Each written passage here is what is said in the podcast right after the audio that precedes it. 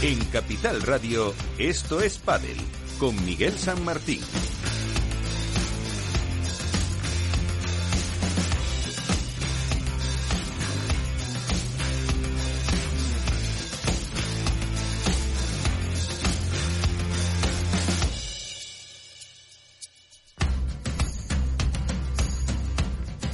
Pues eh, muy buenas otra vez por aquí para contar un poquito de lo que se mueve en este deporte, lo que se ve, lo mejor, también algún apunte de lo menos bueno, hablar de la competición y de otros eh, temas eh, con nuestros habituales que ya están por aquí para pues hacerles un rato.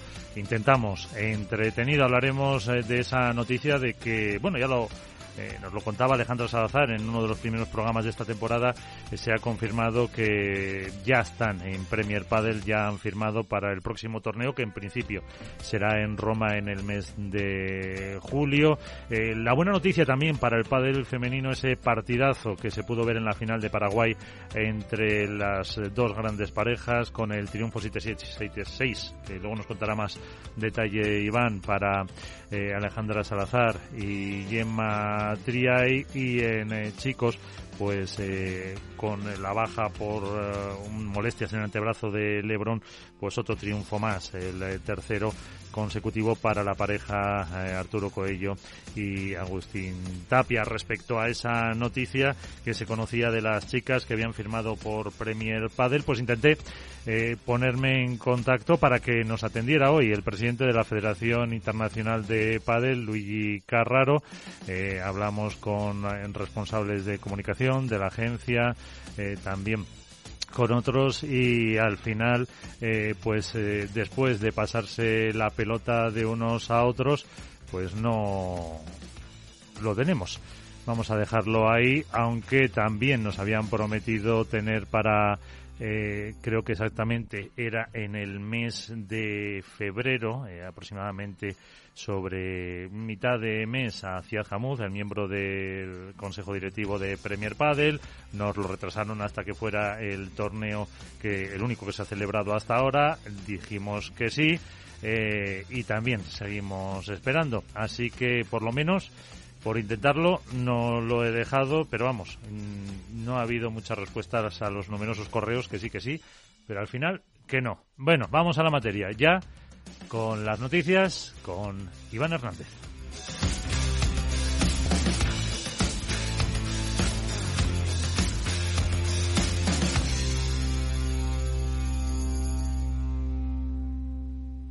Así viene la actualidad con Contrapared.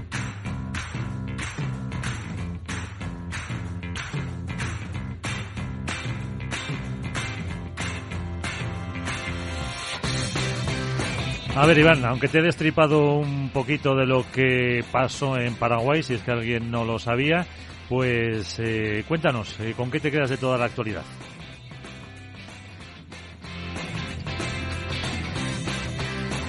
Hola, buenas noches a todos.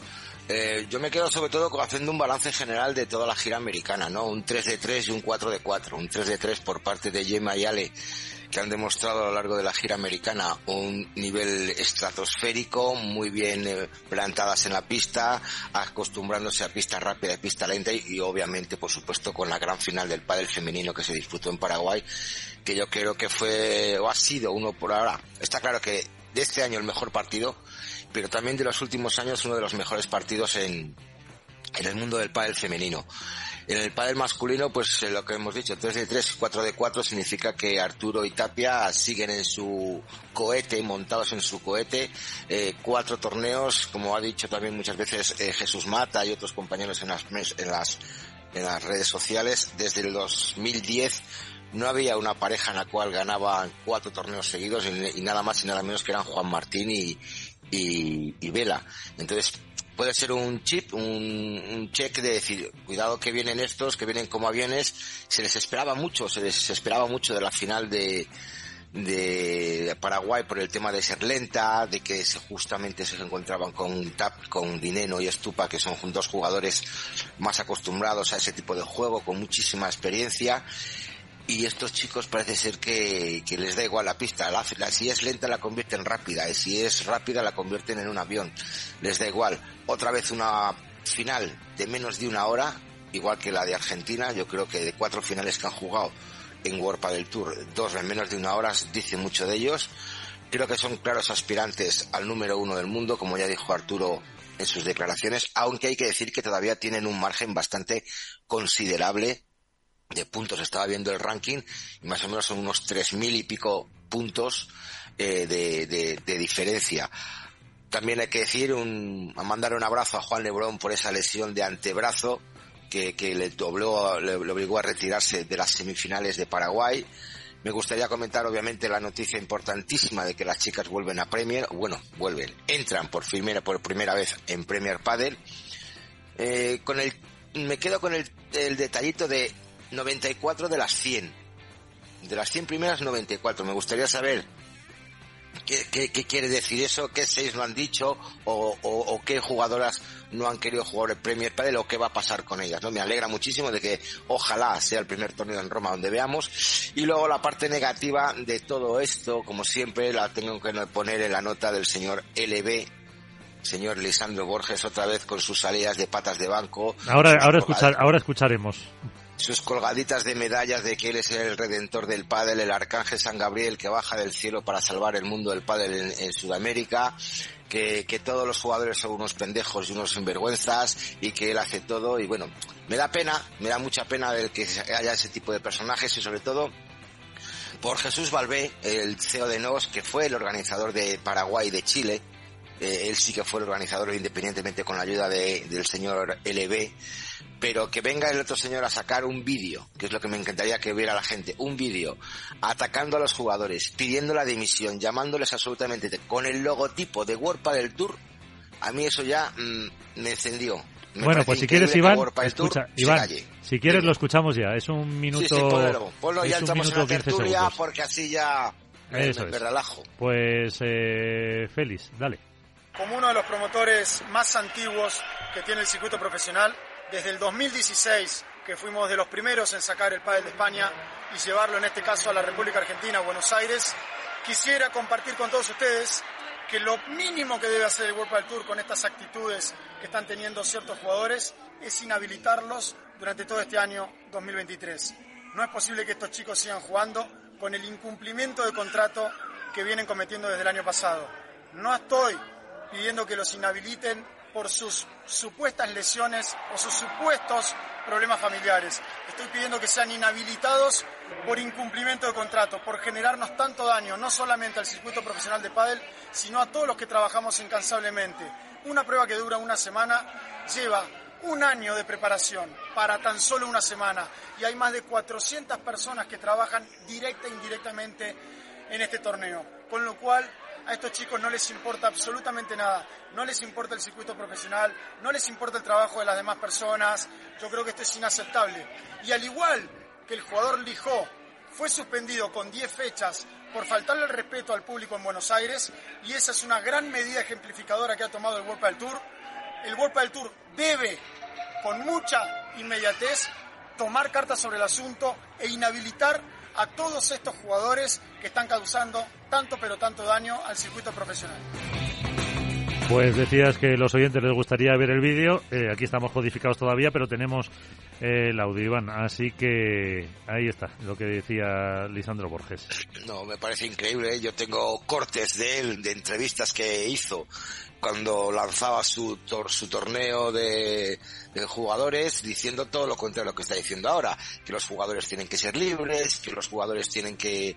Yo no, yo no voy a subir esos vídeos obviamente por respeto a los compañeros que hicieron las entrevistas, pero sí que te voy a pasar, voy a intentar sacar el vídeo y eh, el audio y diciéndolo todo lo contrario, que si los contratos estaban, eran esclavos de los contratos de World del Tour, que si los jugadores son lo más importante, que hay que cuidarles y ahora resulta que pide lo que... Me parece increíble que, que esta persona pida una sanción a determinados jugadores después de lo que dijo él en todos sus torneos. Yo creo que la inhabilitación tenía que ser para él y no sé si este, este señor seguirá vinculado al mundo del pádel en el próximo año y si hay gira americana el próximo año y si estará vinculado él, pero yo estoy, no sé, yo me atrevo a lanzar un, me voy a hacer un Nostradamus ahora mismo y me gustaría estar ya en noviembre, fíjate lo que te digo, y saber qué jugadores profesionales de pádel, ya no te digo del 1 al 10, sino del 1 al 20, van a ir al torneo de Buenos Aires.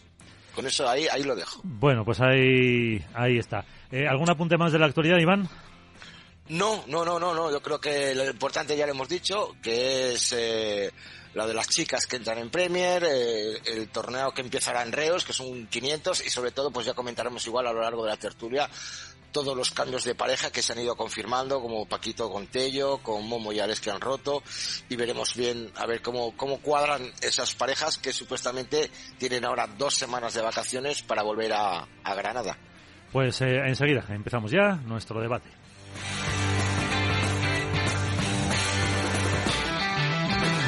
Esto es Padel. En Capital Radio te mantenemos económicamente informado desde que amanece. Son las 7 de la mañana, hora central europea, las 6 de la mañana en Canarias. Aquí comienza Capital, la bolsa y la vida. Haciendo algún break en el camino. Enseguida, hora trading la hora más golfa de los mercados. Para continuar informándote después de comer. Son las 4 de la tarde, las 3 en Canarias. Esto es Mercado Abierto, en Capital Radio. Y que cierres el día conociendo todos los detalles. Señoras y señores, buenas noches, bienvenidos. Escuchan la sintonía de Capital Radio. Les invito a que nos acompañen aquí en el balance. Capital Radio. Información económica de calidad.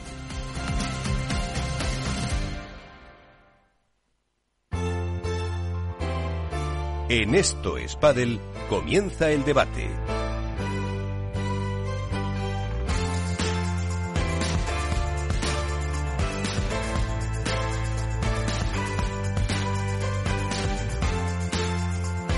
El debate con, además, Iván Hernández, Álvaro López, Padel Spain. ¿Qué tal? Muy buenas, Álvaro.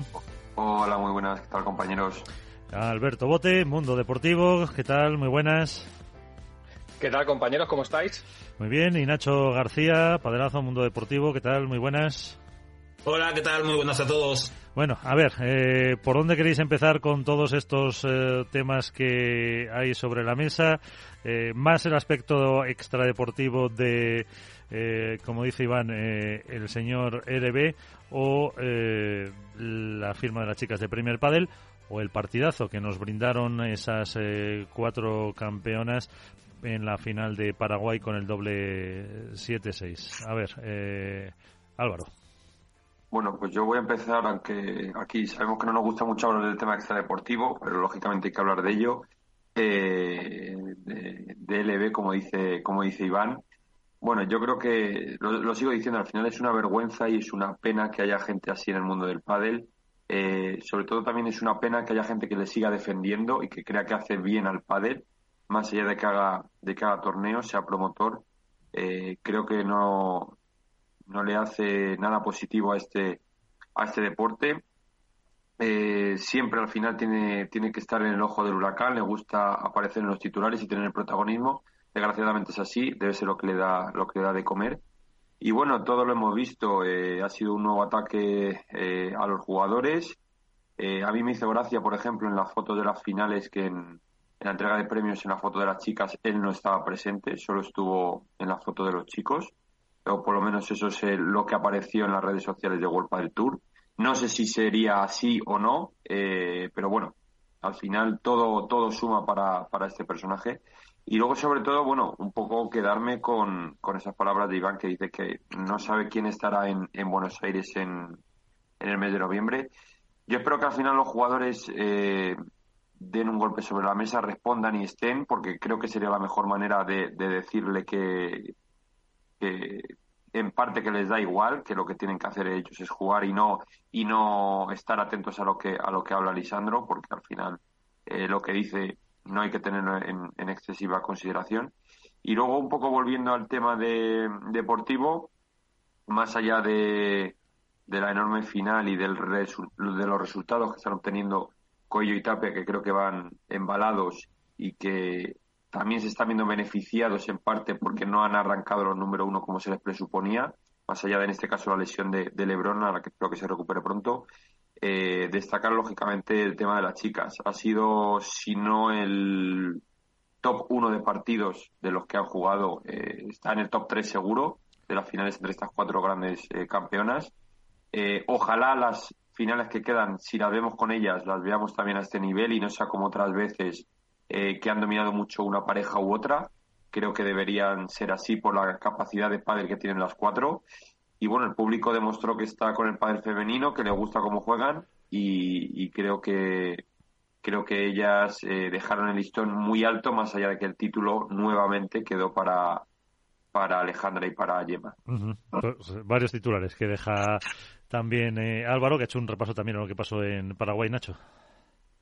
Bueno, yo no voy a. Creo que la mejor forma de pasar por encima del el afán de notoriedad que tiene el promotor de, los torneos de World del Tour en, en América es precisamente no darle demasiado bombo. Así que no me voy a detener demasiado, solamente decir que eh, creo que la situación en torno a Lisandro Borges, eh, el foco ya no está puesto tanto en Lisandro, quiero decir, al final viene repitiendo lo mismo que viene repitiendo hace semanas. A mí lo que sí me llama la atención no es lo que Lisandro dice, sino lo que World del Tour calla. El silencio del circuito es lo que me eh, llama especialmente la atención y me parece relevante. No olvidemos que la Asociación de Jugadores eh, emitió un comunicado en el que de forma pública y expresa le pedía al circuito que, eh, más allá de una ratificación del de, señor Borges, que se puede producir o no, y que evidentemente no solo no se está produciendo, sino que reincide en lo que había dicho, eh, le pedía al circuito, los jugadores le pedían al circuito profesional que se desvinculara de este promotor y que no organizara ninguna, ninguna prueba más. Eh, y que se pronunciara también en el circuito, porque al final es una prueba integrada dentro de, dentro de la competición eh, llamada Golpa del Tour. Así que, bueno, lo única, la única reflexión es esa, que me, me llama la atención precisamente el silencio de, el silencio de Golpa del Tour. En lo deportivo, que creo que es lo importante, eh, bueno, eh, Tape y Coello son una, son una realidad. O sea, quiero decir, les, mm, les han bastado cuatro torneos para desterrar cualquier tipo de duda, prejuicio o excusa que se le podía eh, imputar a estos dos chicos relacionada con su juventud, con su falta de experiencia, con que si no tenían veteranos al lado, con que quién iba a ser el líder, con que quién, etcétera, etcétera, etcétera. Son una realidad eh, más que palpable, evidentemente, y, ahora la incógnita es saber dónde tienen el techo, si es que lo tienen. Eh, yo sigo pensando lo que dije semanas atrás. Eh, quiero ver la respuesta de Alejandro Galán y de Juan Lebrón. Creo que va a haber una respuesta deportiva, evidentemente, de, los número uno, que no son número uno eh, por casualidad, llevan tres años liderando el Padel Mundial. Y por último, en lo que respecta al Padel Femenino, desde luego la final fue muy, muy, muy emocionante. A mí no me parece que sea uno de los mejores partidos de los últimos tiempos. Creo que fue muy emocionante. Creo que no empezó bien. Creo que no empezó bien. Hubo muchos errores. De hecho, esa final estuvo a punto de terminar eh, en dos sets, en dos sets me refiero, con un 5-2 en el segundo set. Eh, determinados errores de, de Alejandra y de Gemma eh, impidieron que terminara antes. Luego fue increciendo el nivel de juego de las cuatro hasta llegar a un tiebreak apoteósico donde evidentemente las cuatro, si no dieron su mejor versión, estuvieron cerca de hacerlo. Pero no, no creo que fuera. De hecho, sin, sin ir más lejos, las semifinales del, del torneo anterior en Chile me parecieron mejor partido que la, que la final. No digo que sea mal, digo simplemente que eh, trato de relativizar la etiqueta de lo último es lo mejor. Hombre, por emocionante también tuvo su, su componente, eso eh, Alberto. Por alusiones, que diría que él. No, eh, lo primero, eh, con respecto al tema de, bueno, del vídeo que se ha publicado por parte del promotor de, la gira latinoamericana de World del Tour y demás. escribí ayer sobre ello. Creo que todo lo que está pasando en torno a la figura de Lisandro Borges es pasado y es presente, pero creo que no será futuro en el pádel, con lo cual eh, no me voy a detener mucho más tiempo en ello porque creo que se cataloga eh, por sí mismo. Eh, como siempre, creo que es positivo que todos pongamos la lupa en, en lo deportivo. Y en este caso creo que hay varias escenas en las que nos debemos detener, tanto en el masculino como en el femenino. Obviamente la primera es que Alejandro Galán y Juan Lebrón llevan el peor inicio desde que comenzaron su hegemonía por diferentes motivos, en este caso por una eh, lesión de Juan Lebrón al que todos deseamos una pronta recuperación porque, porque queremos ver batalla y queremos que los uno eh, vuelvan para ver ese ansiado duelo de nuevo con Tape y con Coello, pero la realidad es que, que nunca se habían enfrentado a esta situación. Ni cuando estuvieron Vela y Sancho, que les pusieron relativamente contra las cuerdas durante apenas tres meses, ni el año pasado contra Sancho y Tapia. Nunca se habían visto con una desventaja de más de 3.000 puntos con respecto a una carrera, eh, perdón, a una pareja en la race. Con lo cual es una situación que tenemos que ver cómo son capaces de gestionar y es ahí también donde se miden los proyectos que aspiran a ser, eh, no sé, leyenda, trascendentales o que pasan a algo más que ser números uno. Sin ir más lejos y con una comparación que son odiosas, pero eh, Sanjo y Maxi fueron números uno dos temporadas, si no me equivoco. Y nadie eh, apuntará a ellos como una pareja que trascendió a. Fueron números uno, reinaron el pádel durante dos temporadas, tiene todo el mérito del mundo porque muy pocos llegan al número uno, pero no llegaron a eso, a dar un salto más y, y colocarse en un escalafón al que muy pocos llegan. Galán y Lebron, que parece que estaban camino de ello, ahora tienen la oportunidad de, de poder demostrar que tienen ese proyecto que, todos creíamos. Y si es así es porque Tapia y Coello han comenzado el año pues despejando todas las dudas que podíamos tener muchos en la pretemporada.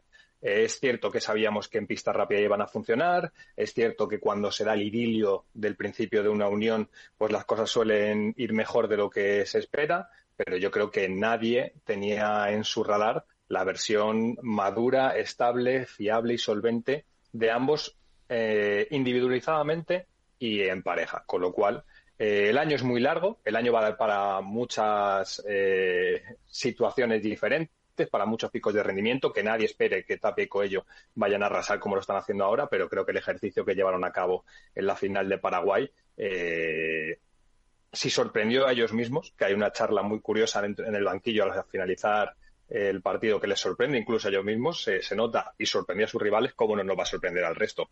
Y con respecto a la final femenina, para mí sí es uno de los mejores partidos que yo he visto en los últimos años. Entiendo a lo que se refiere Nacho con respecto a que evidentemente eh, hay una evidencia, valga la redundancia, de que las parejas pasan por diferentes trances, pero precisamente creo que eso es lo que retroalimentan estas dos duplas, que son vasos comunicantes y que obligan a ambas partes a estar siempre rozando, no el sobresaliente, la excelencia, porque de lo contrario es cuando, cuando dejan de, estar en dinámica de partido.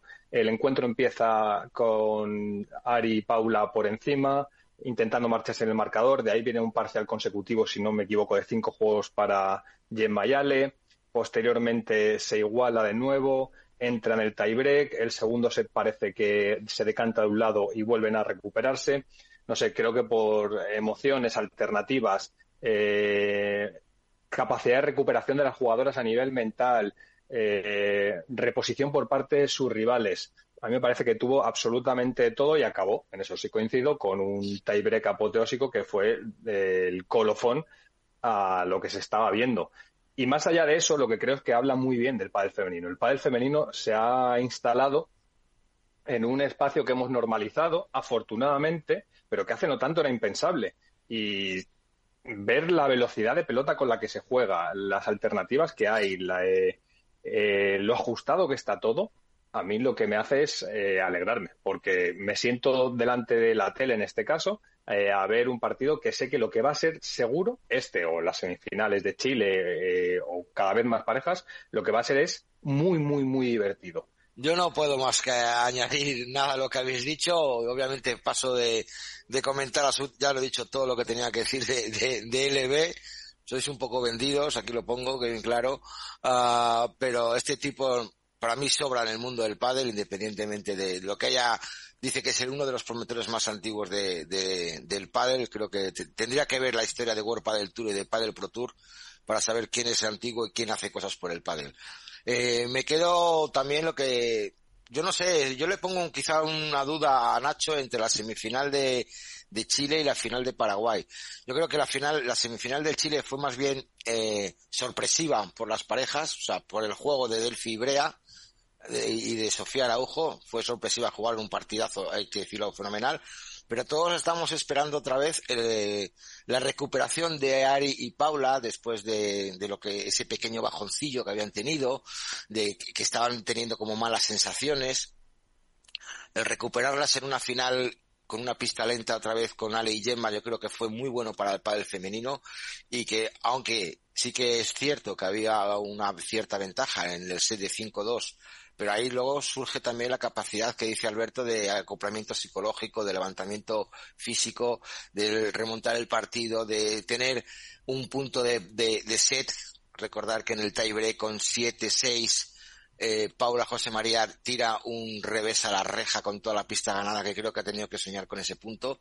Y bueno, y seguir jugando, yo creo que, que el padre femenino ha crecido muchísimo, que tenemos tres, dos reinas en Sudamérica, que veremos a ver cuando vuelven y cuando alguien también de chicas consigue tres torneos en el mismo continente, vamos en, este, en América. Y con los chicos, bueno, es lo que, lo que he dicho antes, ¿no? Teníamos muchísimas ganas de ver una, una final, que todo el mundo se esperaba una final de dos horas o dos horas y cuarto por el tipo de juego que estábamos viendo, pero Coello y Tapia son una, una pareja que están complementadísima. Vimos, yo vi cosas tácticas impresionantes en el sentido de, cuando Tapia, perdón, Coello se cruza en un globo alto hacia Tapia, que se cruce, pega una bandeja cruzada que no se la espera Estupa. Eh, vi también, eh, ¿por qué no decirlo? muchos cambios tácticos por parte de Posoni. bueno, pues vamos a hacer esto, vamos a jugar con Chiquita, vamos a jugar algún globo paralelo a, a Tapia para tal. O sea, que intentaron hacer cosas, pero yo creo que el día era que le salía absolutamente todo, a Tapia y Cuello, y por mucho que hubieran hecho Estupa y Dinero, no, no hubieran conseguido ganar ese partido ni en, ni en dos semanas.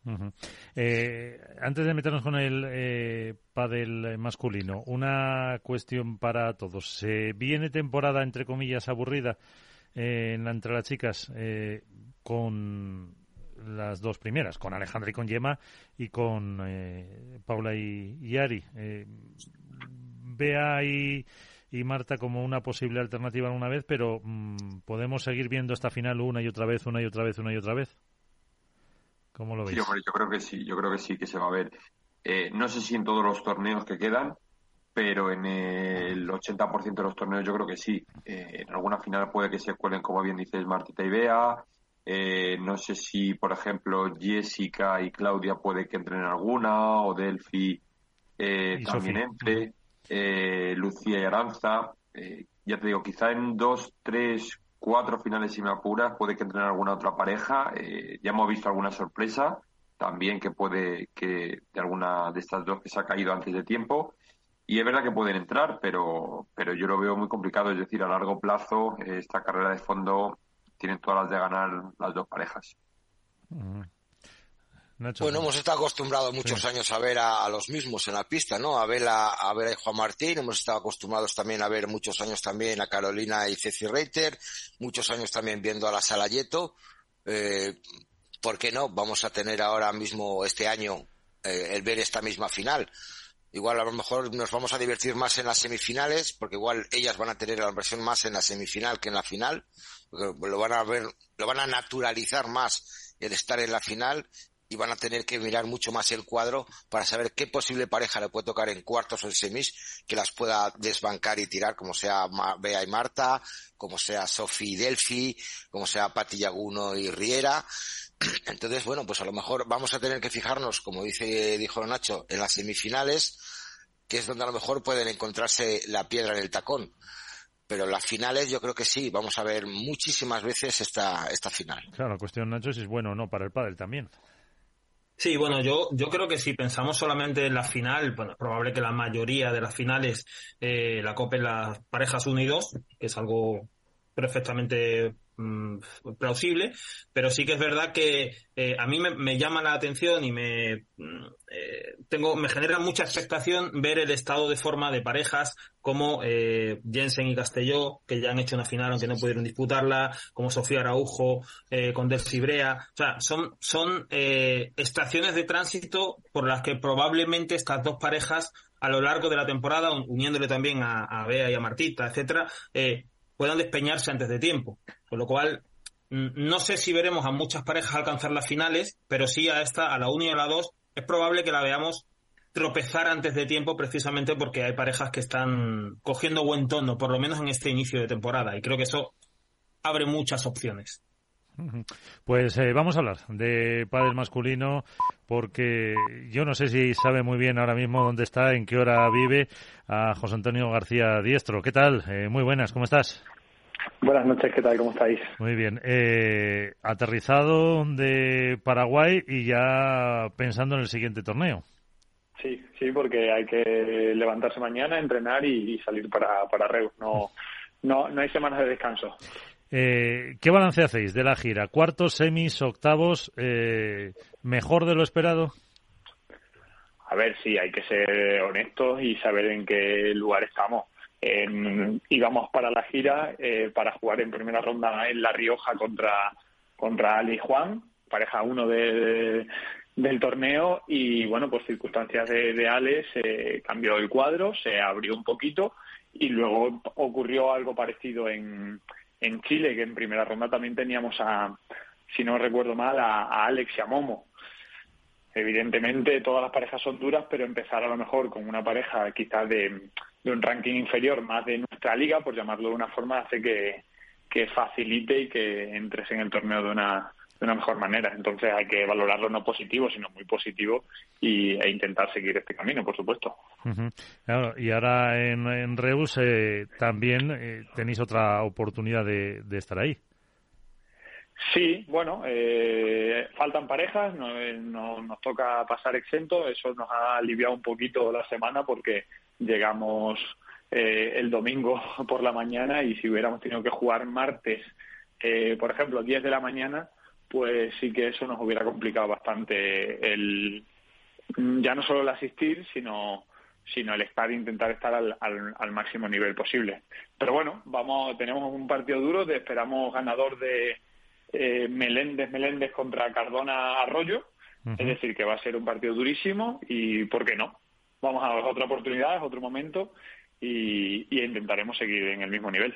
Fíjate, eh, Pablo Cardona estuvo aquí hace un par de semanas. Eh, ¿Cómo vienen tirando ya estas parejas jóvenes?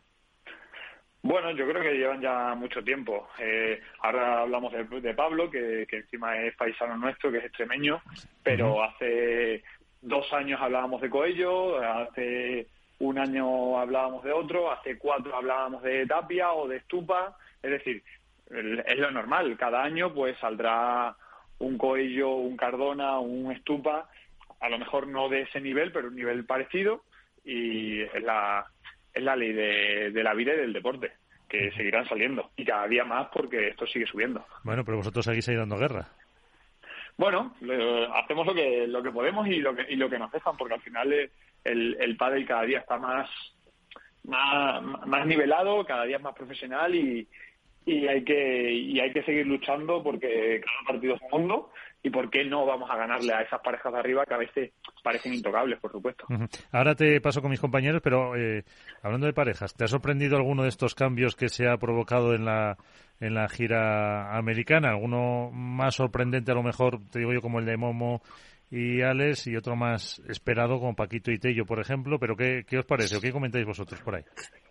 Bueno, al final tenemos mucho tiempo libre en estas giras que estamos en la otra punta del mundo y los comentarios pues son de, todos los colores. Pero bueno, yo personalmente sí que sí que me sorprendió un poco la separación de, de, Alex y Momo, porque bueno, mm, aunque eh, habían habían tenido un comienzo que tuvieron un traspiés ahí, porque evidentemente les ganamos nosotros en Abu Dhabi y en la teórica deberían de habernos ganado. Yo creo que habían hecho una muy buena temporada el año pasado y, y, de y evidentemente tendrán sus razones y sus motivos que no que no los conozco, pero pero sí que me sorprendió de, de la separación. Es cierto que la de Paquito y, y Tello era algo más más esperado, sobre todo por los resultados, pero pero para mí de, de los cambios ahí de, de esta batidora que se ha hecho, eh, esa es la que a mí me, me chocó más.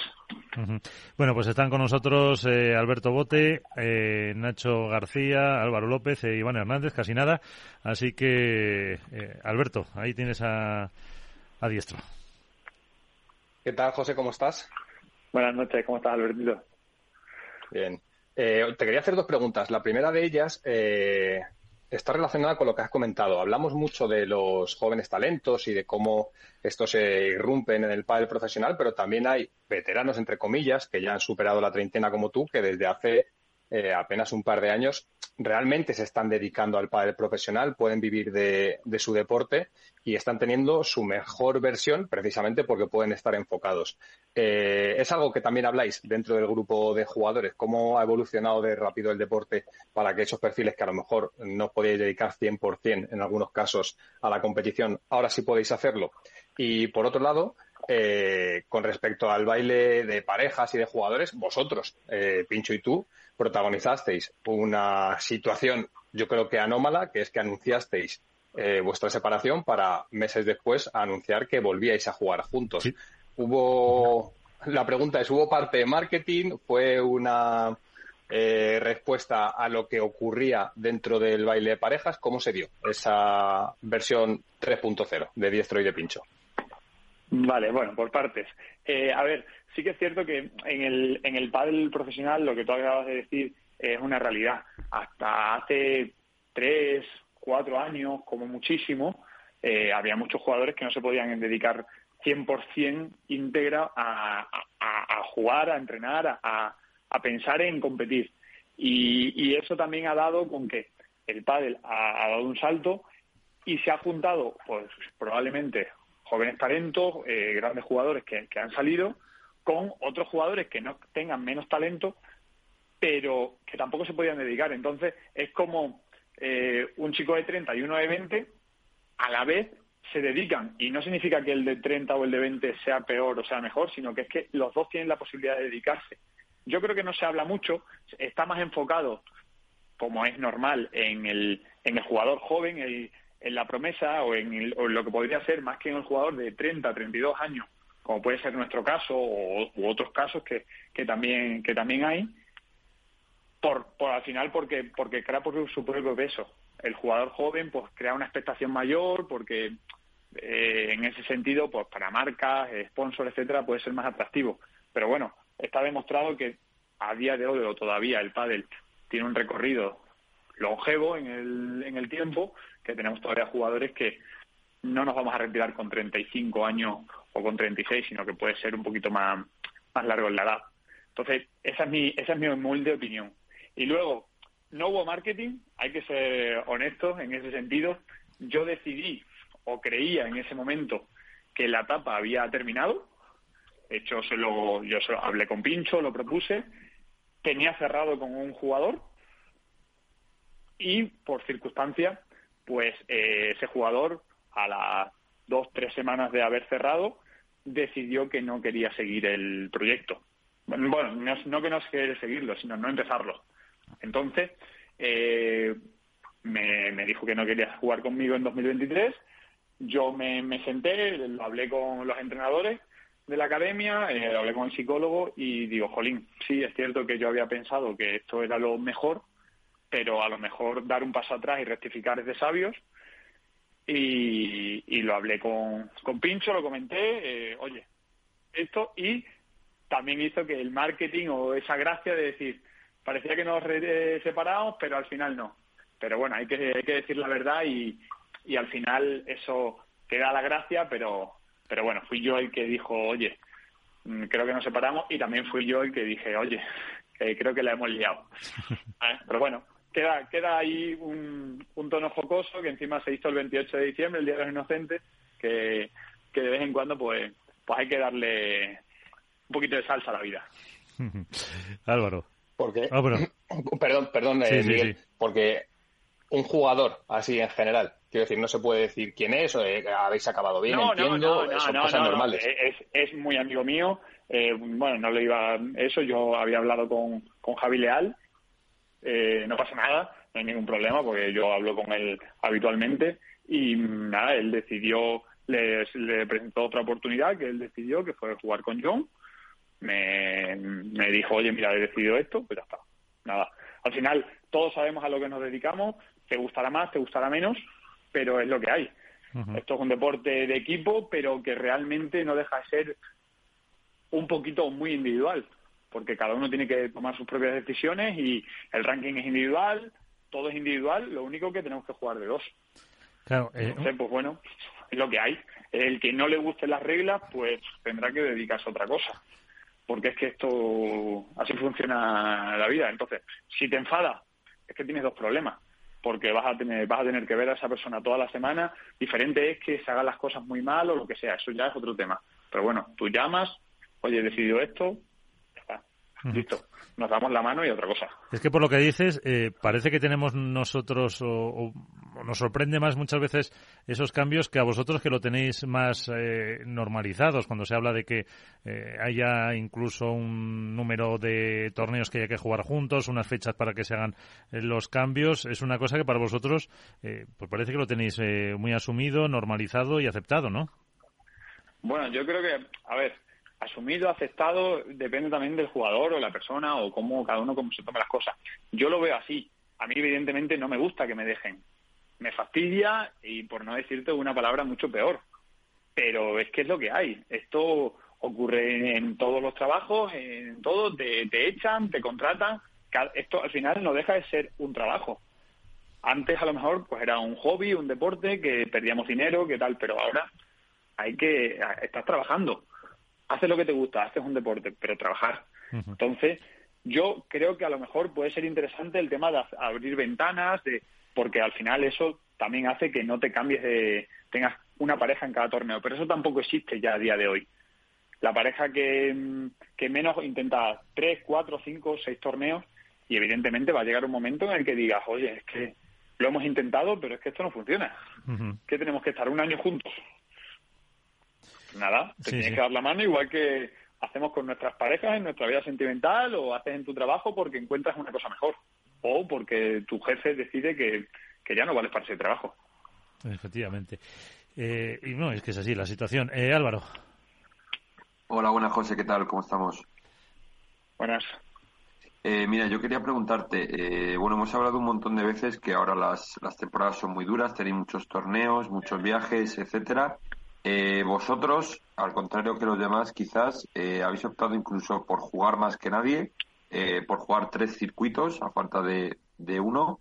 Eh, un poco cómo se lleva ese desgaste, cómo lo lleváis vosotros, cómo os habéis preparado. Y luego también me gustaría preguntarte, vosotros que sois de los pocos, digamos, de World Padel Tour y Premier que juega eh, A1 Padel, ¿cómo valoras el nivel de los jugadores que hay allí? ¿Cómo valoras la organización de esos torneos y todo lo que mueve este, este circuito? A ver, eh, por partes, porque al final son varias preguntas en una. Eh, un motivo que nosotros, el año pasado sobre todo, y también el anterior, cuando todavía no podíamos jugar APT en ese momento, porque todavía estaba todo muy, muy como muy cerrado por el tema de, de la, de la demanda, etcétera. Nosotros decidimos jugar un poco porque nosotros veíamos que sí jugábamos Vuelta del Tour, jugábamos Challenger, jugábamos Vuelta del Tour, jugábamos algún por equipo, pero veíamos que no que sí, que alguna vez hacíamos cuartos de final, pero que lo normal nosotros era jugar uno o dos partidos en la semana. Entonces, mm, para poder estar más preparado para intentar llegar a esos partidos mejor, veíamos que nos faltaba ritmo de competición. Por- de ahí que intentáramos jugar FIT el primer año antes de, antes de que llegara Premier y el año pasado también intentamos lo mismo, eh, incluyendo algún APT que nos coincidió, que encima no, no, no fue bien, como fue Tenerife. Entonces, yo creo que al final, para, para nosotros, que estamos en, una, en un ranking medio, el tener la posibilidad de no solamente jugar Vuelta del Tour en este caso, eh, ya el año que viene quizá con Premier haya más variedad de torneos, o no lo sabemos, eso es lo que, lo que se habla y se especula, Eh, a lo mejor no es necesario, pero que tú llegues y estés cada dos semanas o cada semana ahora jugando y pierdes miércoles y hasta el miércoles siguiente no tienes otra vez competición, no puedes jugar, entonces hay que intentar buscar a lo mejor torneos de un nivel un poquito inferior para, para competir y, y seguir esa, esa dinámica y buscar resultados positivos que al final es lo que te ayuda a, a progresar. Y luego, en cuanto al, a lo que me comentabas de qué tal la organización, el nivel, etcétera, pues evidentemente son torneos mucho más pequeñitos, eh, son torneos que, que, se, que por lo menos el trato que yo he recibido ha sido muy bueno. ¿Sabes? Yo he jugado dos torneos, uno en Sudáfrica y otro en Tenerife el año pasado, y la verdad que evidentemente no se puede comparar quizá con un World del Tour, eh, por ejemplo, el que vivimos el año pasado aquí en Madrid de... De, Premier. Eh, de, o de Premier o de la Caja Mágica, porque evidentemente la infraestructura es mucho más mayor, pero a mí una cosa que, por ejemplo, hablamos eh, Pincho y yo el primer día que a mí me sorprendió la cantidad de gente que había trabajando en, en el circuito. No, no de... No, no, que, que había trabajadores y decía, jolín, que es que aquí hay mucha gente trabajando, que aquí le están poniendo ganas.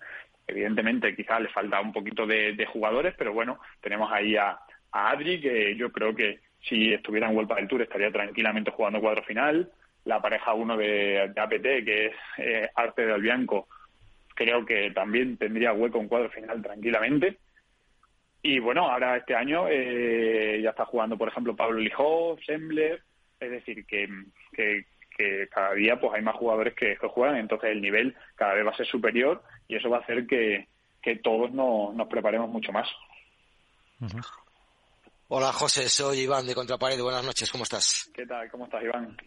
Bien, bueno, felicitarte por el por el juego que estáis realizando Pincho y tú. Yo quería preguntarte, volviendo un poquito a la pregunta de, de Álvaro, eh, siempre hemos comentado, se comenta, que, que el nivel de, de A1 Padel o APT era un poquito inferior al resto, ¿no? Por, el, por la calidad de los jugadores, el tipo de jugadores y todo. Eh, vosotros, eh, siempre que habéis ido, habéis ganado, habéis hecho final canastes en Tenerife, me parece que habéis hecho semifinales en Sudáfrica, ahora Pablo en cuartos, perdona. no pasa nada. Eh, Pablo Lijó, Pablo Lijó empezó en previas y ahora ya está casi en cuadro. Eh, ¿Hay tanta diferencia entre los jugadores World Padel Tour y A1 Padel? ¿Cuál es la diferencia básica? ¿La rapidez de bola, el juego? Eh, ¿Cuál es la, diferencia que, veis vosotros? Yo creo que más que el, el, nivel, por ejemplo, el face-to-face de jugador, en cuanto a golpes, en cuanto a, a, técnica, en cuanto a capacidades, yo creo que la diferencia no existe porque tú ahora te vas a World del Tour y ves a un jugador de previa y ves a la pareja 5, ahora mismo que no sé quiénes son, y tú te pones a mirar golpe por golpe y dices, jolín, pero si no hay una diferencia. Pero yo creo que sí, en la filosofía y en la forma de jugar, sí que ahí sí que veo que el jugador de, de, A1 Padel, o, muchos, quitando quizá las parejas de arriba, de quitando a Adri, quitando a Arce del Bianco, etcétera, creo que la forma de jugar es mucho más, ¿cómo te lo diría? porque al final es, complicado de, explicar. la, forma de jugar es como más alocada. Entonces, es cierto que hay puntos mucho más espectaculares o muy espectaculares, pero también hay otros errores que no que tú no ves en Vuelta del Tour o en Premier. O que las parejas de arriba de Vuelta del Tour te dicen, no, es que yo cuando el partido se cierra y hay que ganar, no la voy a tirar nunca fuera. Y quizá ahí son... Se, precipitan un poco o las ganas, las ganas de ganar. O, más, yo la palabra que usaría sería más temeridad. Eh, y bueno, juego y no, no pienso en el fallo, sino pienso en que la voy a meter. Ya, pero es que si la falla es diferente. Entonces yo creo que en ese sentido, y también la preparación, lo que hace que vuelva el Tour cada día eh, sea mucho mejor, o los jugadores sobre todo, es que se retroalimenta. Ahora mismo tenemos una situación en la que todos vamos a buscar la forma porque Arturo y Agus, a, lo mejor una pareja que, que podría decirse, ostras, son dos líderes, van a coger el centro, se han adaptado, se han compenetrado, hay que buscar la forma. Entonces eso se va a retroalimentar y las parejas que, que queramos ganarle vamos a intentar subir el nivel o subir el esto. Y entonces yo creo que eso también ayuda a que la diferencia en cuanto a nivel se, se note o se, o se pueda llegar a ampliar. Porque lo importante aquí es jugar con los mejores, porque te hace mejor a ti. Pues eh, ahí lo dejamos. José Antonio García Diestro, un placer hablar contigo. Eh, que os vaya muy bien ahora en Reus, que te vayas poquito a poquito adaptando al horario y hasta una próxima ocasión. Nada, muchas gracias por contar conmigo y a ver qué tal entreo. Y nada, lo del horario, sarna con gusto no pica. Así que vamos a seguir disfrutando de, los países a los que vamos. Muy bien, pues eh, que disfrutes. Hasta la próxima. Un saludo, muchas gracias. Pues eh, Álvaro, que nos tienes que dejar antes eh, algún apunte también sobre lo que nos contaba José eh, y sé que quieres dejar tu porra también, pero pero vamos que también interesante lo que decía también sobre los cambios de, de, parejas y alguna última reflexión. Sí, la verdad que, que José se ha mojado, ha comentado un poco también cómo es esa diferencia entre, entre World Padel Tour Premier y e One Padel eh, y bueno, al final es una pareja que, como le preguntaba yo, que es de la que más desgaste tiene, una de las que más, eh, por todos los torneos y, los viajes que, hace. Eh, y nada, bueno, desearle, desearle suerte en Reus, a ver si, si los resultados le siguen acompañando. Y, yo lo que sí que antes se nos ha olvidado comentar, aunque supongo que luego hablaréis, hablaréis algo, es también bueno, desear un, en sus nuevos proyectos a Ana Cortiles, que ha decidido eh, retirarse de la competición, no sé si temporal o, definitivamente, bueno, desearle lo mejor, eh, que vaya muy bien, es una jugadora que, bueno, aunque no ha llegado a, conseguir títulos y, demás, siempre ha estado ahí, ha estado peleando y, ha contado con el, con el cariño de las, de las compañeras y rivales, así que desde aquí desearle lo mejor y a ver si en breve podemos charlar con ella también para que nos cuente sus nuevos proyectos. Perfecto, pues eh, Álvaro, muchas gracias. Un saludo, compañeros. En cuanto a los chicos, que antes hemos hablado de chicas, ese eh, baile de parejas que se nos eh, prepara, algunas de ellas van a estar ya en, en, Reus, eh, como el caso de Lamperti con Livac, que por cierto es la apuesta de, de Álvaro, por ejemplo también a Cardona con Alex Arroyo, que va a jugar contra Diestro y alguna más, pero por ejemplo nos queda dónde va a jugar Garrido eh, Javi Garrido, si no me equivoco, no se sabe todavía, y, algunas más que habrá que ver un poco el rendimiento. Eh, ¿Qué podemos decir de eso? Hombre, parece que en Reus, Momo va a jugar con Yanguas, pero luego, según dice mucha gente, Javi Momo va a pasar a la derecha y Javi Garrido se va a quedar a la izquierda y van a salir la pareja en Granada. Eso es lo que. O sea, que Yanguas vuelve a cambiar de pareja. Eso es lo que dicen, no lo sé. Yo lo que lo que me ha llegado de, de, por parte de ahí, a lo mejor yo creo que lo más seguro es que Momo y Yanguas se queden y Javi Garrido pues no sabemos con quién va va a jugar. Pero hay un tal baile de parejas que la chuleta que teníamos todos en el mes de febrero la hemos tenido que romper porque yo ahora mismo la verdad estoy intentando hacer memoria y no sé, no sé qué parejas van a quedar de todas, hombre, las top de arriba sí que más o menos las sabemos todos, pero luego también ha habido muchos cambios por abajo, como Rico Osburger, como John Sanz ha cambiado, Javi Leal, Pablo Cardona también ha cambiado, eh, Alex Arroyo también, o sea, eh, tengo que revisar la chuleta de parejas para ponerme otra vez al orden o esperar al torneo de, de, Granada, que es donde supuestamente se reorganizarán todas las parejas y, y ver cómo quedan, pero ahora mismo todos tenemos muchas ganas de ver a, aunque todavía no se ha hecho oficial, cierto es, eh, la unión de Paquito y, Chingoto, el ver otra vez a Paquito a la izquierda, a, un Chingoto brutal en la derecha, tengo ganas de ver a Tello y Alex, que siempre diremos que Alex y Momo, para mí, ha sido la sorpresa de todas estas rupturas por la buena temporada que hicieron,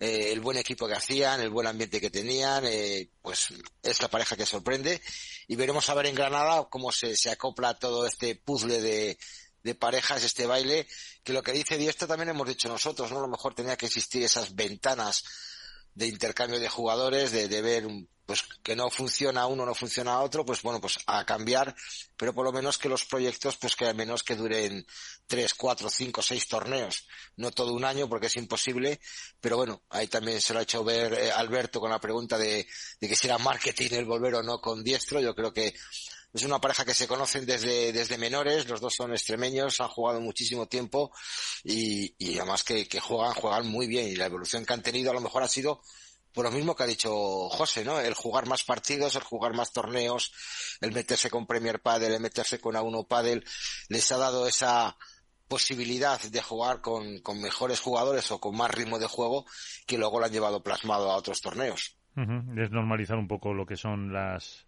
los cambios de pareja que, como decíamos, que a nosotros a lo mejor nos extrañan y ellos lo tienen lo tienen más que asumido. No lo sé.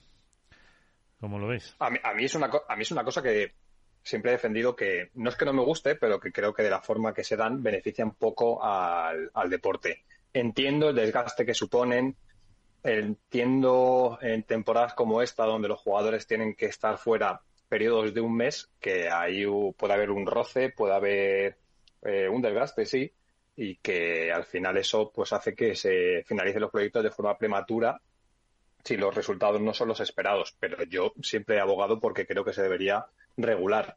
Es rara, de todas formas, la opinión de Diexton. No suele ser la que te encuentras cuando hablas con los jugadores y jugadoras porque en general todos conviven con normalidad con esto y la versión de es parte del trabajo y esto es así es más la tónica general que la opción de poder abrir eh, un hipotético intervalo donde se den todos los cambios. Con respecto a los cambios de pareja que comentaba Iván y demás, hasta donde yo tengo entendido y contrastado, es que Yanguas y Momo van a jugar juntos, no solo el, el Open 500 de Reus, y que Javi Garrido eh, jugará con John Sanz, algo que se oficializará eh, en teoría los próximos días, pero eso es lo que yo he podido contrastar. Pero no están en Reus, ¿no?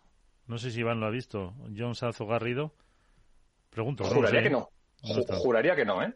eh pero que John Sanz, si no me equivoco, ha dejado de ser la pareja de Javi Leal. sí, de hecho Javi Leal ya ha anunciado, Ya ha anunciado que juega con, Juan Cruz Beluati. Sí. Con Entonces, bueno, al final a todos nos ha sorprendido, evidentemente, que rompan Momo y Alex no tanto por los resultados, porque sí que es cierto que no han acabado de dar ese pequeño salto y se han quedado siempre eh, cerca de, pero eran una pareja que a mí me recordaba en cierta medida a lo que consiguieron Javi Ruiz y, y Uri Botello, que si bien no llegaron a tocar metal, si no consiguieron ganar nunca un trofeo, sí que tenían el título inmaterial de ser la pareja de, del pueblo, ¿no? La pareja de la gente. Y creo que Somo y Alex habían sido, entre comillas, los sucesores eh, a, un, a un título que había quedado vacío. Solo hay que ver las respuestas en redes sociales a Momo y Alex en un lugar donde se suele más volcar la bilis, como son las redes sociales. Sin embargo, los comentarios eran la mayoría de pena, de tristeza por la separación de, de una pareja que había conseguido eh, llegar a, un plano diferente en lo emocional con respecto a, lo que es lo deportivo. Bueno, parte del deporte, eh, nosotros tampoco podemos ser hipócritas, vivimos de esto y todo lo que genera información nos viene bien, eso es una realidad, pero, pero en este año, si al quinto torneo de la temporada ya sabemos que va a haber 10 cambios de parejas, con 35 que hay en todo el 2023, creo que vamos a tener mucho trabajo y creo que este año va a ser un año muy diferente al de los anteriores. y, Nacho, ¿pero se sabe algo de por qué rompieron o porque realmente eh, no sé si Momo gana eh, estando con Mike Yanguas eh, respecto a Alex, que parece en un primer momento que no por, por qué, evidentemente, pesarán más los resultados, pero también tienes que ver con quién, con quién te vas. Sí, bueno, son apuestas. Eh. Al final yo, en esta situación, por ejemplo, me acuerdo de lo que, de lo que ocurrió el año pasado, a principio de temporada, con Stupa, entre Stupa y Alex, que, bueno, fue, fue Franco Stupazú quien decidió romper aquella pareja que, a priori, desde fuera, eh, pues sorprendió a prácticamente la mayoría, eh, porque, bueno, era una pareja que había, que había tenido eh, bueno, resultados más que interesantes. y, bueno, Stupa tenía en aquel momento sus razones, decidió, bueno, ya las conocemos, buscar un, poco su ADN, ¿no? El tipo de pádel, ya lo hablamos además con su entrenador, con Carlos Posoni aquí, con lo cual, eh, eh, al final lo que quiero decir es que desde fuera es complicado muchas veces conocer cuál es la motivación de un jugador para romper un proyecto así. Es evidente que, la pareja que, que, forman o que han formado hasta ahora, Alex y Momo, como dice Alberto, pues es una pareja que capta el cariño de la grada por la personalidad, no solamente por el talento que tienen estos dos jugadores, que lo tienen de sobra y lo han demostrado, sino además un poco por la, por lo que transmiten, ¿no? Son jugadores de, de una actitud intachable, con una sonrisa siempre eh, en la boca, eh, siempre trabajan desde lo positivo, en el ánimo, eh, bueno, todo ese tipo de cosas, como pasaba en su momento con Javi, con Uri, o como pasaba también en el plano femenino con Patti, con Eli, a otro nivel, eh, de alguna manera se transmite un poco a la afición, a la grada, y, acaba teniendo el cariño de la gente. Yo creo que con Alex y con Momo ha pasado eso, pero eso no es suficiente para sostener un proyecto. Eh, el tiempo dirá lo que hay. Desde luego aquí lo que se produce es como pasa siempre en el pádel, es un, efecto dominó, se rompe una de las parejas grandes, empiezan a circular las llamadas y acaban eh, acaban sucumbiendo determinados jugadores a las tentaciones. En este caso, evidentemente, eh, Alex ha, decidido que era eh, interesante la llamada que había tenido, aceptar ese proyecto y, y no hay más. ¿Que ha acertado o no? el tiempo lo dirá, eso es lo que tendremos que, valorar. Yo lo que sí me gustaría, eh, a propósito un poco de todo esto, eh, hemos tenido a José Antonio García Diestro y no me quiero, no quiero pasar la oportunidad de decir que me gusta mucho la normalidad que transmite, que transmiten jugadores así, como Diestro, como Pincho, etcétera. El padre está creciendo muchísimo, hay ya mucha atención mediática, eh, empezamos a ver determinados eh, tics de otros deportes con eh, representantes, agencias de comunicación, discursos que empiezan a ser prefabricados, etcétera, etcétera, etcétera. Y, un tipo como Diestro o como Pincho, por ejemplo, por citar a los que estábamos hablando, que tienen mucho talento, que tienen muchas horas de trabajo detrás, que son dos currantes del pádel, se plantan en unas semifinales y llevan a los número uno contra las cuerdas y hablan desde una normalidad absoluta, como habla la de Diestro. A mí eh, ese, ese perfil de jugadores me, me gusta mucho, la verdad. Y que muchas veces no se les eh, conoce, porque quitando en estos eh, casos, pues como dices tú, que en esta gira pues han sido unas semis, unos cuartos y unos octavos que a lo mejor se puede ver más, otras veces no llegan tanto, no tienen ese seguimiento y, reflejan el ejemplo que habéis puesto de Uri y de Javi, pues dos personas que llevan muchos años dedicándose a esto, trabajando mucho y como ha contado, pues ahora vamos a decir, se puede vivir bien de, de esto cuando, pues eh, seguramente hasta hace no mucho, eh, supongo que a lo mejor estaban también con otros, eh, buscando otros ingresos, más patrocinadores, clases, etcétera, y, y también, pues es bonito que, que, gente así que lleva muchos años, pues se pueda, se pueda ganar la vida más tranquilamente. Yo creo. Totalmente. Y a mí me, me, gustaría explicar, no un pequeño apunte. Y todos sabemos cuando se empezaron a mover las parejas a finales del año pasado, sobre el mes de, octubre, noviembre, que si Tapia y, y Sancho lo dejaban, que si Sancho, que si Vela y Coello lo dejaban y tal, siempre se rumoreó o se dijo que, que Vela tenía en, en la cabeza volver otra vez a jugar con un zurdo y uno de los que supuestamente tocó eh, Velasteguín fue eh, fue el Capitán América, Alex, Alex Ruiz. Entonces, a mí ahora me llama la atención el, el oye, que cada uno es libre de hacer lo que le dé la gana y, elegir la ventana que quiera y irse con el jugador que quiera, pero a lo mejor eh, el haber dicho que no a Vela sorprende para ahora jugar con Tello, porque siempre a lo mejor no estoy, no estoy diciendo que Tello sea mal jugador, que no se vayan a acoplar, porque son dos pegadores que van a pegarlo todo, pero a mí me llama la atención el que un jugador, que a lo mejor puede ser el primero que le haya dicho que no a Vela, para que ahora, a cabo de cuatro meses, eh, decida cambiar y irse con Tello. Ojalá, yo le deseo muchísima suerte a Alex, su decisión, me parece que van a hacer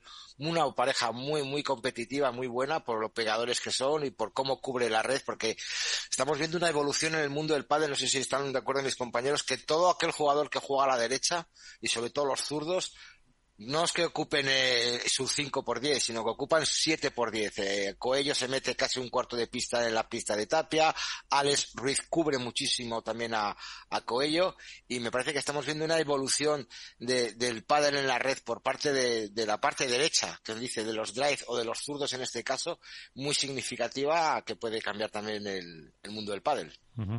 Bueno, al final yo creo que simplemente los jugadores de drive lo que son son reveses que su mano dominante va al centro, como pasa en la zona de revés, y algo que teníamos normalizado dentro de, la posición izquierda en la pista, pues está pasando en la derecha por una evolución también de los perfiles, jugadores más físicos, con una mayor envergadura y que tienen mayores capacidades eh, de definición y sus compañeros confían en ellos.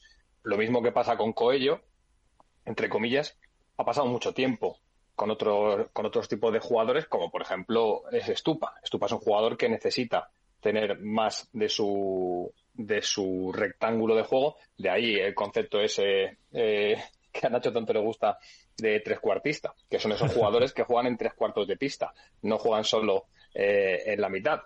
Yo creo que es parte de la lógica y de la evolución del, del propio deporte, con lo cual tampoco es, es, nada bueno, sino que es positivo, de hecho.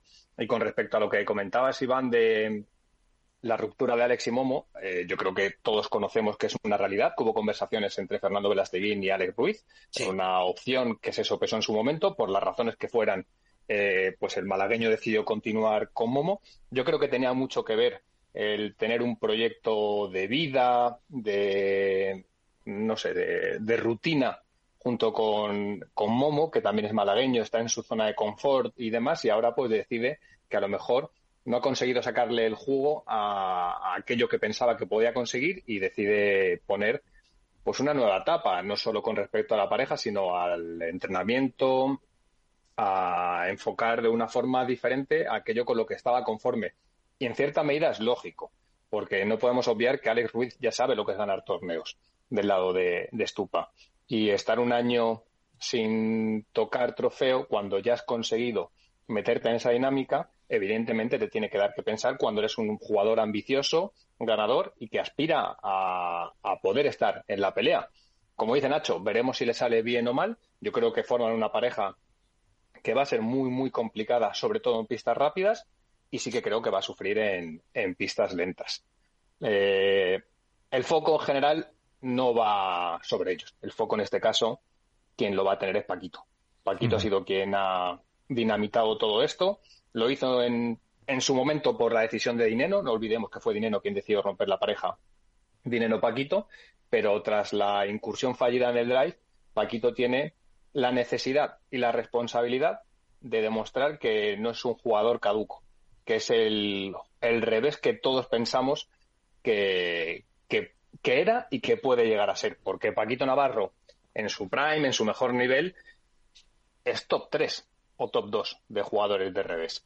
Y creo que eso es lo que busca eh, de una forma que nos llama la atención a muchos, porque todos pensamos que Paquito rinde mejor con jugadores del corte de Dineno, de Chingoto, etcétera, pero él, él, es el que se encarga cada X tiempo de recordar que busca un, un drive que sea más agresivo, que le libere de la opción de tener que estar constantemente asumiendo esa responsabilidad pero la realidad nos demuestra que a Paquito le ha ido bien con todos los jugadores, porque ha conseguido títulos con Mati Díaz, con Sancho, eh, menos con Juan Martín, si no recuerdo mal, con todos en los últimos años. Pero eh, ahora va a tener el foco. Eh, y, creo que Paquito es un jugador que, aunque él no le gusta hablar de ello, necesita del foco mediático y deportivo, le gusta, es donde mejor rinde, pero ahora tiene que ser coherente con la decisión que ha tomado y dar el paso al frente que se supone puede dar.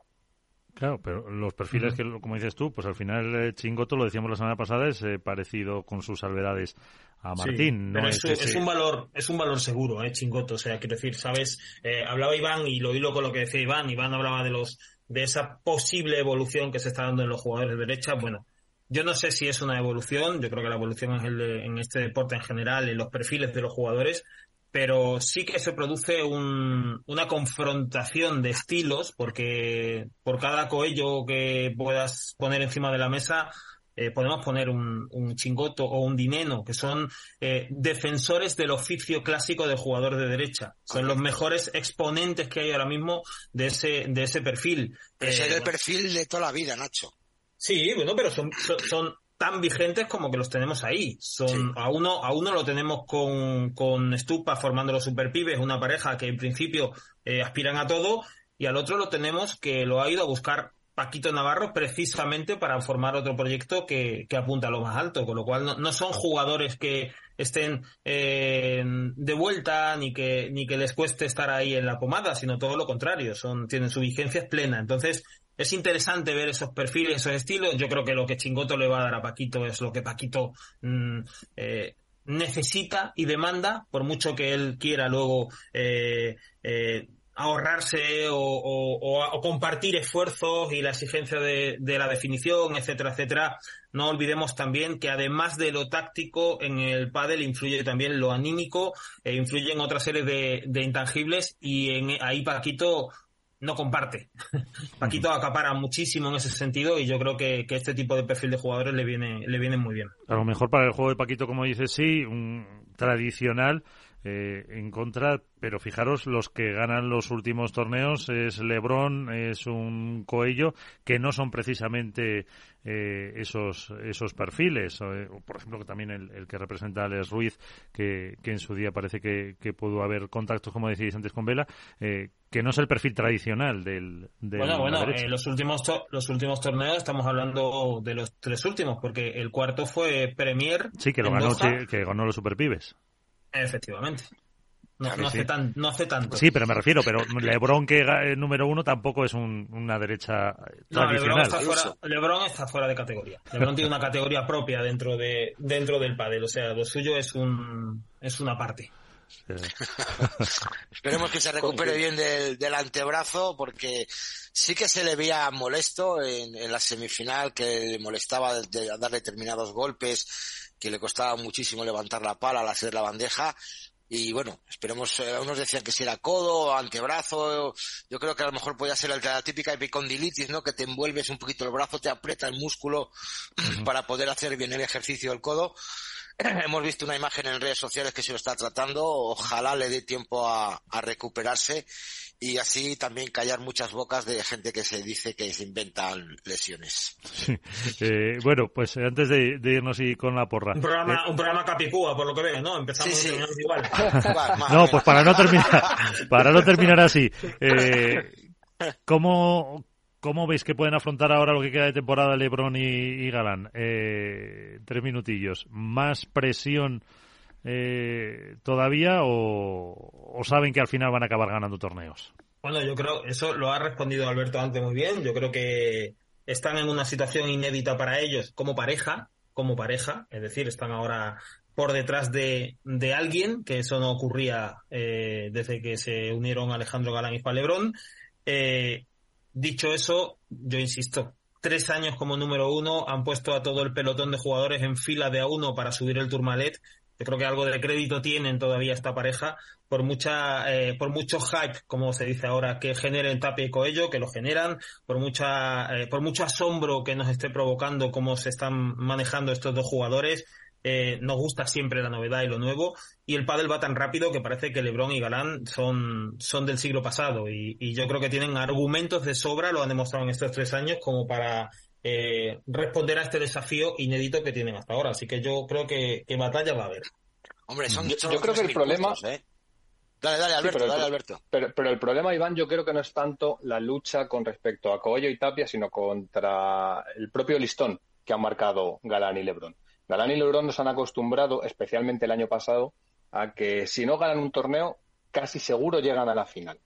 Y esa efectividad que estaba por encima del 90, 92% de victorias en una temporada es una realidad muy difícil contra la que luchar, más aún cuando tienes situaciones que hasta ahora no se habían presentado, como por ejemplo una lesión, eh, como por ejemplo eh, una lesión crónica, como puede ser la de Alejandro Galán. Ese tipo de situaciones evidentemente merman el rendimiento de cualquier deportista, no en el pádel, en cualquier otra disciplina.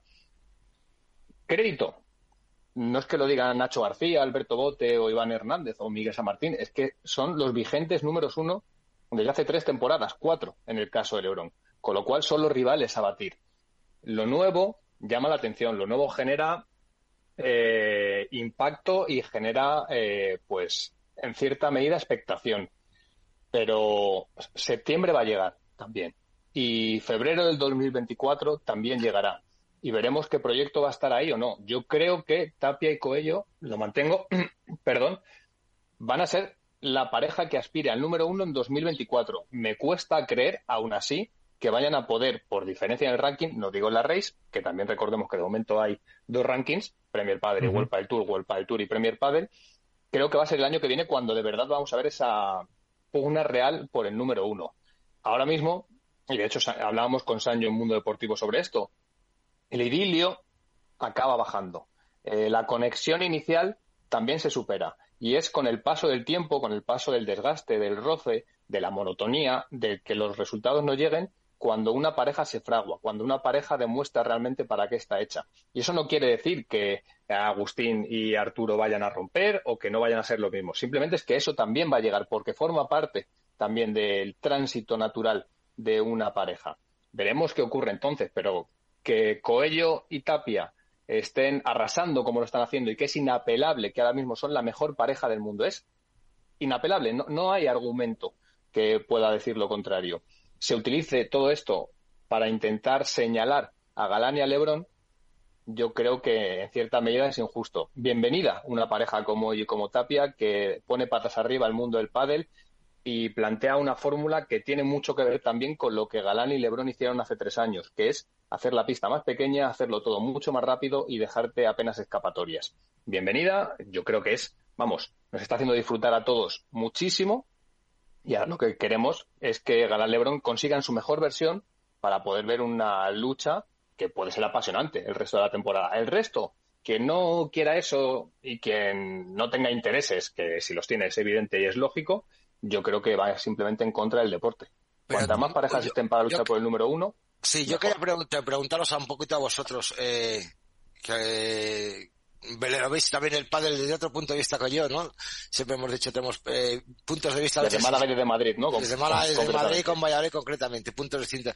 Eh, si, te tienes, si, te tienes, que ir, Miguel, te vas, ¿vale? Nos quedamos nosotros. no, sí, sí, sí. Seguimos Estaba aquí apuntando lo de la porra ya, poniendo a Alberto en ah, papel, que luego lo pierdo, pero bueno. ¿Vosotros creéis que lo que pasó en la final de Chile puede afectar a Lebron y Galán cuando vengan a España y, y vean lo que la gente vio, lo que sucedió con la final, con la polémica, las reacciones de uno, las reacciones de otro, ¿creéis que eso puede afectarles a la hora de, estar en la pista y de seguir manteniendo el número uno, que quieras o no? Dice Alberto, y con toda la razón del mundo son 3.000 puntos, tenemos, se crea mucho hype, como dice Nacho, eh, son chavales que va a llegar septiembre y pueden pinchar o pueden pinchar en cualquier momento, pero la presión que pueden tener Lebron y Galán ahora, después de lo sucedido en Chile, ¿les puede llegar a afectar en, en algún momento? Yo creo que no. Yo, yo, creo que no es tanta la presión por lo ocurrido que al final el episodio, que fue muy, muy, muy notorio y muy viral, eh, bueno, ya ha quedado un poco atrás. Eh, hay alguna reminiscencia ahí en forma de eco y tal, pero que en realidad eso ya ha pasado. Lo que yo creo que el motivo de preocupación para Lebron y para, y para Galán es eh, constatar que han jugado eh, dos finales contra, contra Tapia y contra Coello y no han tenido oportunidad real de discutirles o de ponerlos contra las cuerdas. Eh, sí les han discutido, Galán y Lebron son un parejón, son los número uno, pero no han tenido oportunidad realmente de llevar el partido a su terreno. Han sido superados por sus rivales prácticamente en las dos finales. Entonces, eh, eh, creo que ese es el motivo de preocupación para, para Galán y para Lebron, darle la vuelta a eso, encontrar las fisuras en una pareja que cuando está contra las cuerdas, como Tape Coello, tienen tal punto de anarquía tienen un talento tan anárquico y recursos tan eh, insospechados que no sabes por dónde te salen. Entonces, yo creo que por ahí va un poco lo que Lebron y Galán deben estar, aparte de evidentemente el otro motivo, el otro gran motivo de preocupación, además de este, es el tema físico. Que los dos estén en condiciones físicas de poder sostener su propuesta de pádel. Sí. Creo que va por ahí. lo de, lo de Chile va a quedar ahí. ¿eh? La rodilla y el brazo. Claro.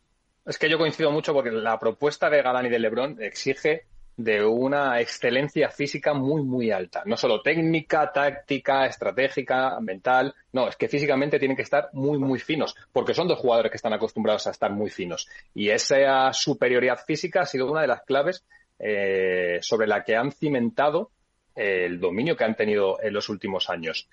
Si les va a pasar factura o no, eh, lo veremos, lo veremos, eh, tienen también que ser consecuentes con las decisiones que han tomado. Y esto también es parte de ser los números uno. Insisto, y hemos hablado muchas veces de esto.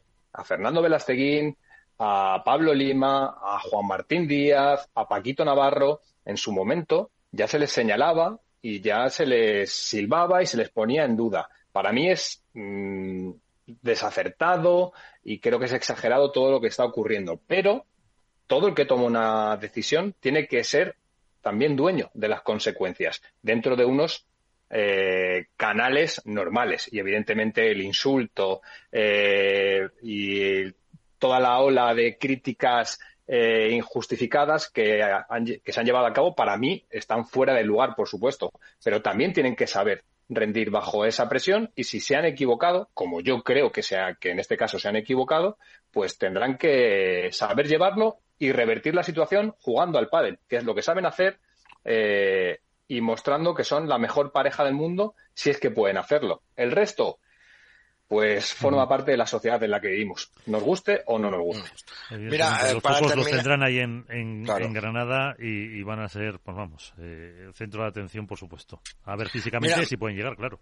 Claro, claro, ojalá, ojalá lleguen. A mí me gustaría comentar algo que no sé si han visto nuestros oyentes o lo ha visto Alberto y Nacho, lo que ha pasado este fin de semana eh, con el gran trabajo para mí de Carles de Padel 20 en su canal de Twitch, en el que ha estado eh, conectado más de 14 horas en directo, eh, retransmitiendo las finales, no retransmitiendo porque no tiene los derechos, sino... Sigue vivo. Eh, sigue, vivo. sigue vivo, sigue vivo. El sábado estuvo desde las 3 de la tarde que empezaron hasta las 2 de la mañana y el domingo se fue a ver la Kings League y luego se metió con las finales hasta las 4 de la mañana. Eh, consiguió una persona acreditada en Paraguay, un señor Marcos Benítez, no era periodista, era un aficionado amateur que hizo un trabajo espectacular, consiguió entrevistas con CEO de Nos, eh, yo creo que hizo un trabajo espectacular, el canal de Twitch estuvo bastante ameno, divertido y comentando y creo que por, por mi parte sabéis que el, aprecio que tengo a Carlos es mucho y que el trabajo que está haciendo eh, en ese canal y con ese eh, más de 14 horas en directo eh, hablando sin poder poner una imagen bueno aunque este chaval pues nos, nos hizo un tour por, por el Village de Paraguay, nos hizo un tour por la zona de, de jugadores, las, nos retransmitía las, las imágenes en directo de las ruedas de prensa.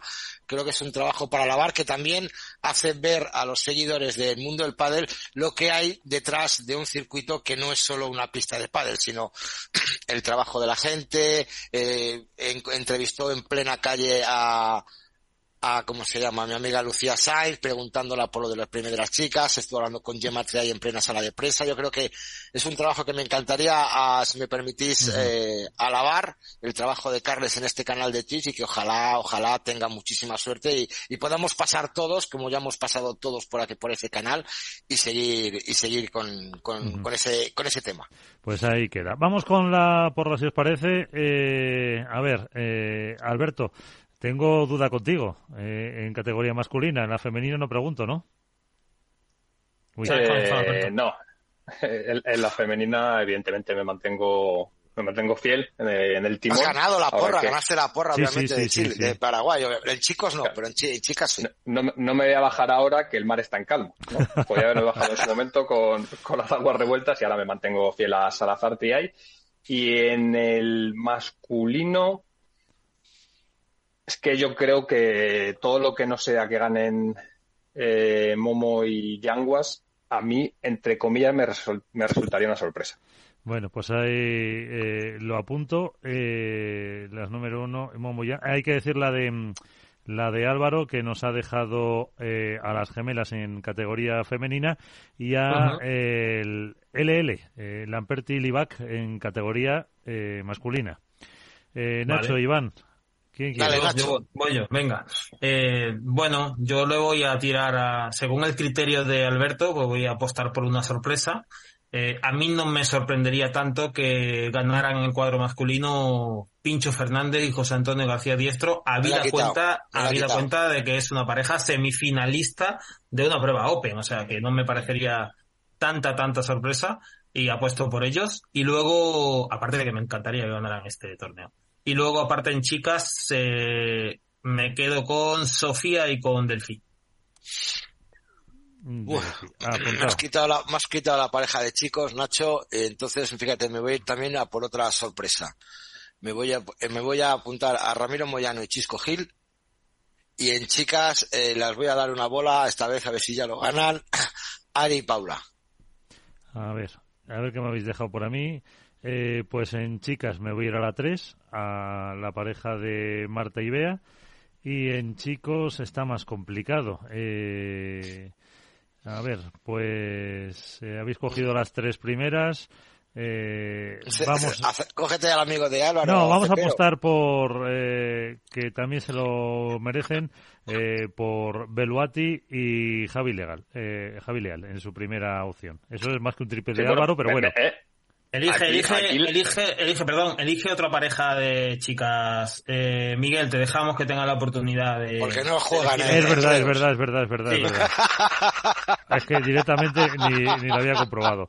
Eh, pues entonces vamos a ir a. Pero que si te quieres mantener firme a tus principios, también puedes, ¿eh? Sí, sí. Hombre, si era por echarle un, un, un guiño a, a, a, Nacho, a Nacho. pues, pues eh, Pati Victoria.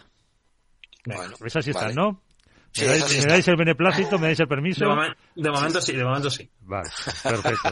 Pues hala, que, que os den una buena tarde, quiero decir. Que muchísimas gracias eh, por todo y hasta hasta la próxima. Sed felices. Adiós. Venga, hasta gracias. luego, Abrazo chicos. grande. Hasta luego, hasta luego, adiós.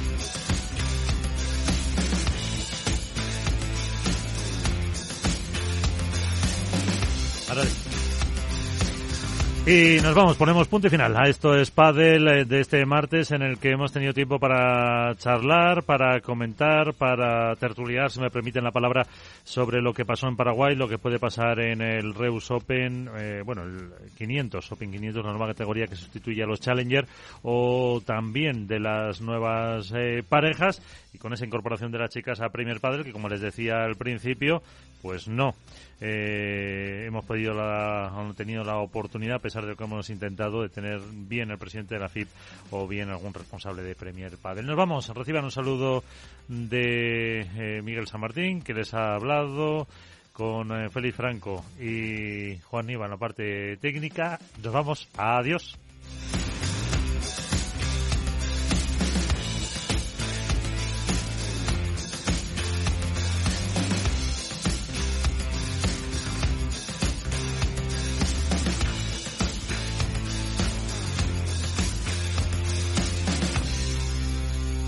Esto es Padel en Capital Radio. La digitalización de las empresas. Silvia Leal. Eran las palabras de Albert Einstein. Si tuviera 60 minutos para resolver un problema, dedicaría 55 minutos a analizarlo y 5 a buscar una solución. Por ello, me gustaría seguir su ejemplo, dado que no seré yo quien se atreva a llevar la contraria a un genio. Dicho esto, ¿cuál es nuestro problema? El problema es que estábamos en un momento de prosperidad. Estábamos en un momento de prosperidad económica global al que se había sumado también nuestro país con un crecimiento del PIB el último año del 2%, con unas tasas de desempleo cada vez menores, una cifra que en enero estaba por debajo del 14%, dato que en 2013 alcanzó el 26% en nuestro país. Mucha prosperidad. Y decía Stephen Hawking, el famoso físico teórico británico, que si entiendes cómo funciona el universo, en cierto modo lo controlas.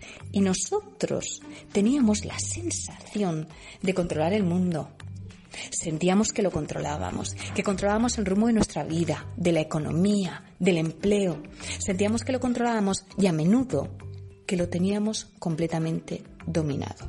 Y nos hemos dado cuenta de que esa sensación no era real y que de repente con el COVID-19 nos enfrentamos a un cambio de paradigma. Por todo ello, es fundamental que todos entendamos la importancia que tiene la tecnología para salir de esta y que empecemos todos a considerarla como una prioridad estratégica porque es la herramienta que nos puede aportar el crecimiento y la competitividad que ahora mismo necesitamos.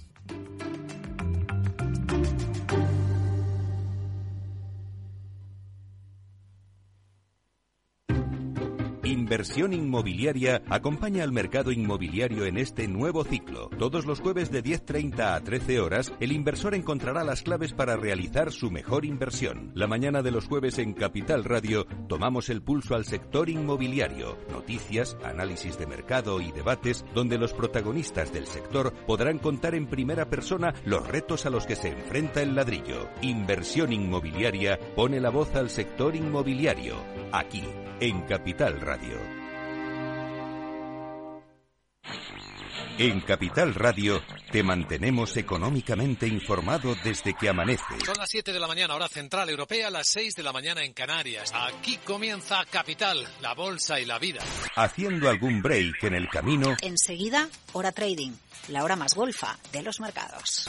Para continuar informándote después de comer. Son las 4 de la tarde, las 3 en Canarias. Esto es Mercado Abierto en Capital Radio.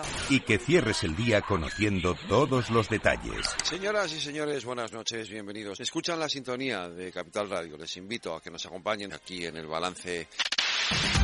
Capital Radio. Información económica de calidad.